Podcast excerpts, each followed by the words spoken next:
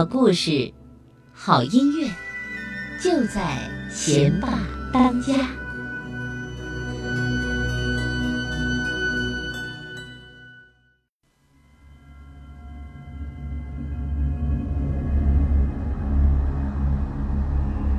小朋友们，大家好，我是蕾蕾妈妈。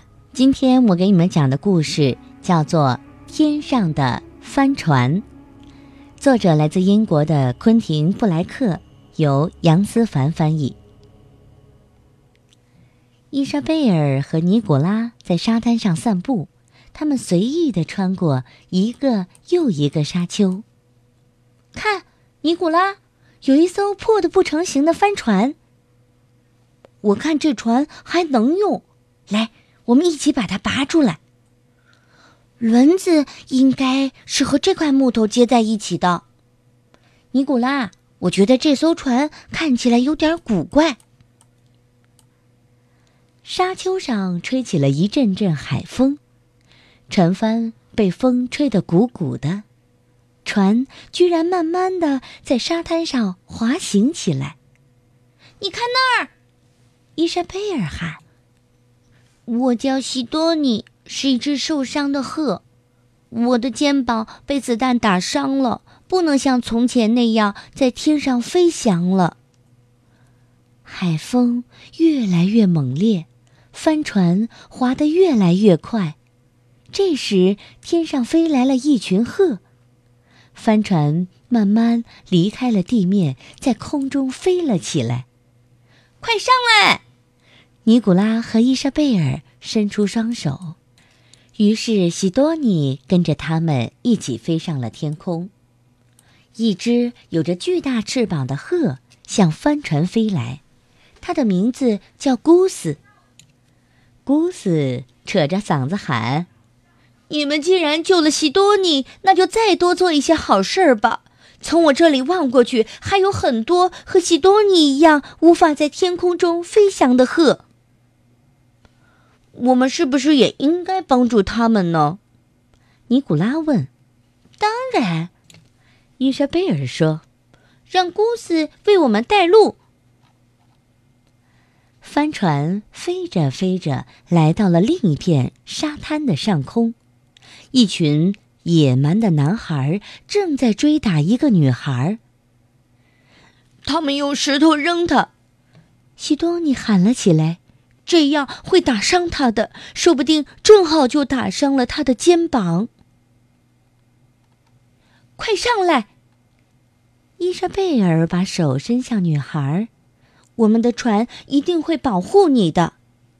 小女孩被拉上了船，她叫艾路伊斯。从广阔的天空俯视下去，大地一望无际。远远的，伊莎贝尔和尼古拉望见一群男人正在劳动，在他们当中有几个又瘦又小的男孩，也挥动着锄头。其中一个男孩，他实在太瘦弱了，看上去连举起锄头的力气都没有。帆船几乎擦着地面飞驰而过，伊莎贝尔。尼古拉和艾路伊斯把筋疲力尽的男孩拉进船里。这个新朋友叫拉西德。艾路伊斯用拉西德的破烂围巾替他擦掉额头的汗水。西多尼把自己的羽毛给拉西德当靠垫。那片黑乎乎的烟雾是什么？伊莎贝尔叫道。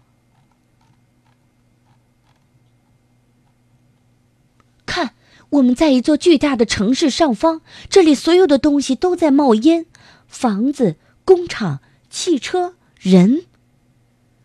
艾路伊斯话还没说完，就咳嗽起来。拉西德和尼古拉也捂着鼻子，不停的咳嗽，连西多尼也不例外。伊莎贝尔生气的喊。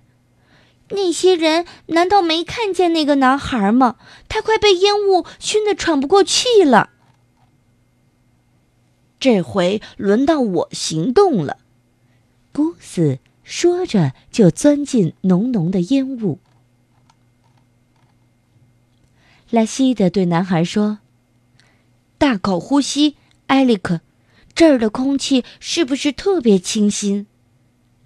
六个乘客随着帆船在空中自由的飘荡。忽然，空中响起了一阵阵沉闷的巨响。我可从来都不害怕暴风雨。伊莎贝尔大声地说：“这巨大的响声不是闪电，也不是雷鸣，而是炮弹的轰炸声和机枪的扫射声。”帆船里的孩子们吓得紧紧地蜷缩在一起。西多尼探出脑袋往外看，有个女人抱着孩子在逃命。得赶快离开这里！伊莎贝尔叫了起来：“等等，我们应该去救他们。”一定是女人怀里的孩子看见了我们的帆船。西多尼说。所有的人都伸出手来，喜多尼用上了他的爪子，大家把这个叫玛格达的女人和她的孩子丽拉安置到船上。帆船重新飞上了天空，小心的躲避四处飞来的子弹。可是船身被打穿了，船帆也破了好几个洞。帆船摇摇晃晃的失去了方向。终于又来到了海滩。我们可以在这里靠岸，尼古拉说：“小心，那里有个巫婆。”伊莎贝尔喊：“不是的，她是我外婆。”艾路伊斯第一个下船。外婆在这里卖鱼，大家都认识她。所有的人一起动手，把船身翻了过来，让玛格达和里拉休息。伊莎贝尔和埃里克取下船帆，做成了吊床。拉西德搬来了木柴，给大家生火。尼古拉拆下帆船的一个轮子，当晾衣架。西多尼和姑斯则把另外一个轮子做成他们的鸟巢。艾洛伊斯和外婆一起给大家做饭吃。外婆做的鱼汤鲜美无比，她还在鱼汤里加了一条会飞的鱼，好让西多尼的肩膀早点好起来。真希望你们能在我这儿多待些时间，外婆说。可是，我们都还有各自的家人。尼古拉回答：“还有朋友。”拉西的补充：“而且，我们还有很多重要的旅行。”姑斯说。就在这时，拉西的指着海滩上一幢废弃的木屋：“用那些木板，我们也许可以做一艘比现在还大三倍、又会飞的帆船。”外婆兴奋地站起来。拉西德说的对，我去把我的旧床单、旧裙子和旧手帕都找出来。我要给你们缝一张世界上最大、最美丽的船帆。这个时候，西多尼慢慢的飞向空中。哇哦，我又能飞起来了！谁想骑到我的背上来？明天黎明时分，我们就出发。尼古拉说：“坐着我们的帆船，飞向广阔无际的天空。”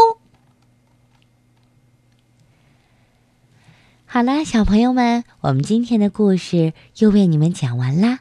现在闭上眼睛睡觉吧。祝愿你们都做一个美梦。